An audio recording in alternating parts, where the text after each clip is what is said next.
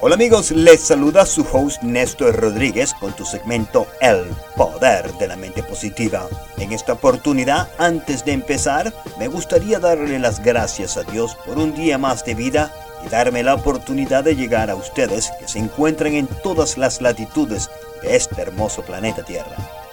Y un saludo muy especial a la gran audiencia que tenemos en Centro y Sudamérica, Venezuela, Colombia, Panamá, Costa Rica, Honduras y Guatemala. En nombre de nuestro equipo, muchas gracias por permitirnos ser parte de su día a través de la 1600 AM en Massachusetts y en todo el mundo con la aplicación La Patrona Radio, Spotify y Google Podcast.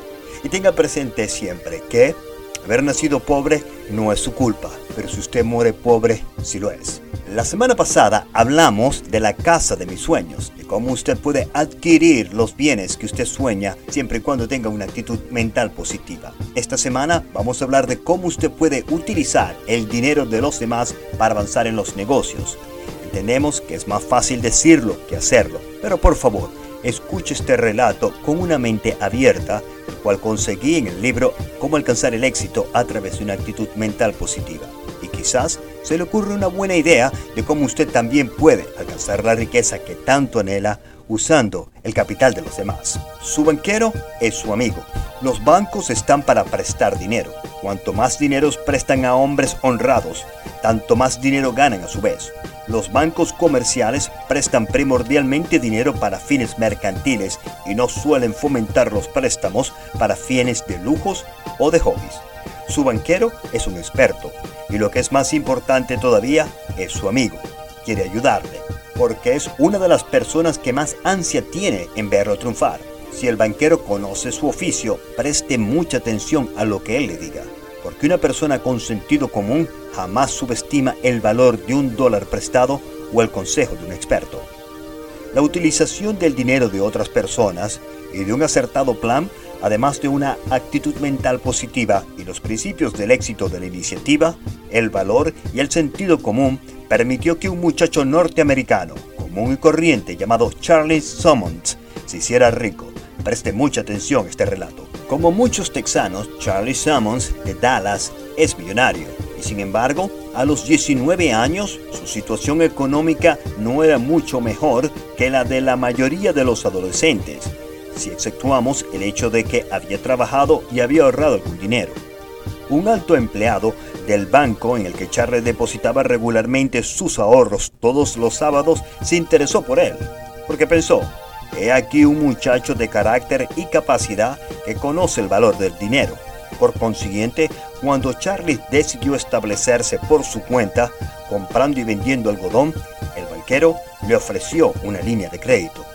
Y esto fue la primera experiencia que tuvo Charlie Summons con la utilización del dinero de otras personas.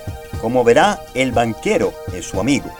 Cuando Charlie llevaba aproximadamente un año y medio comercializando con el algodón, el joven se convirtió en vendedor de caballos y mulas. Fue entonces cuando aprendió muchas cosas acerca de la naturaleza humana.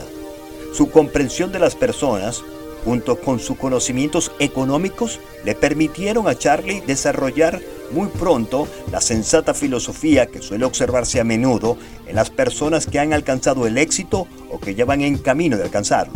Charlie adquirió esta filosofía a una edad muy temprana y jamás la ha perdido.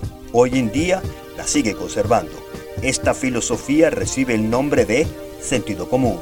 Cuando ya llevaba unos años como vendedor de caballos y mulas, dos hombres se dirigieron a Charlie y le pidieron que fuera a trabajar con ellos. Aquellos dos hombres tenían fama de ser unos destacados agentes de seguro.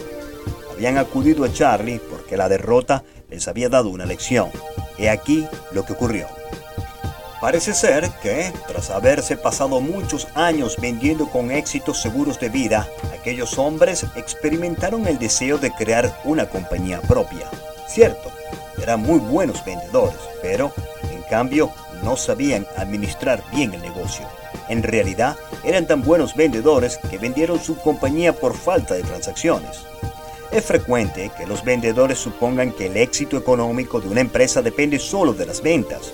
Sin embargo, se trata de una permisa falsa. Una mala administración puede provocar una pérdida de dinero tan rápido o más que las ganancias derivadas de una buena gestión de las ventas. Lo malo era que ninguno de aquellos hombres era buen administrador. Habían aprendido la lección por la viadura. El día en que acudieron a ver a Charlie, uno de aquellos vendedores le contó la historia de su derrota y dijo, desde que nuestra compañía fracasó, hemos conseguido enjuagar las pérdidas con las comisiones que hemos ganado vendiendo seguro. Hemos tenido también que pagar nuestra manutención. Ha llevado mucho tiempo, pero lo hemos conseguido. Sabemos que somos buenos vendedores y sabemos también que es necesario que no nos apartemos de nuestra especialidad, la venta. Charles vaciló, miró al hombre a los ojos y dijo, Usted tiene los pies en el suelo, tiene mucho sentido común y nosotros le necesitamos. Juntos podremos alcanzar el éxito. Y lo alcanzaron. Con un plan, el dinero de otras personas permitieron adquirir 40 millones de dólares algunos años más tarde. Charlie Summers compró todas las acciones de la compañía que él y aquellos dos hombres habían fundado. ¿Cómo consiguió el dinero? Utilizó el dinero de otras personas junto con sus ahorros. ¿De dónde sacó la elevada suma de dinero que necesitaba? Lo pidió prestado a un banco. Naturalmente, recuerde, había aprendido muy pronto que su banquero era su amigo. Y recuerde, ponga en práctica lo que está escuchando en este podcast a diario y le garantizo que verá resultados positivos, porque la actitud mental positiva le ayudará a obtener sus metas. Y no se olvide nunca, una actitud mental positiva atraerá la riqueza mientras que una actitud mental negativa la ahuyentará. Desde los estudios del poder de la mente positiva, se despide Néstor Rodríguez con mucho amor, con un mensaje de superación personal para motivarle a que nunca se dé por vencido. El éxito es de los que se atreven a seguir sus sueños y nunca rendirse en el medio de la adversidad. Gracias por su atención. Disponga usted de los micrófonos, señora directora Juanita Benítez. Muchas gracias y muy buenas tardes. Este segmento es patrocinado por Spinal Rehab Group. Siempre pensando en tu salud. Visítanos en spinalrehabgroup.com.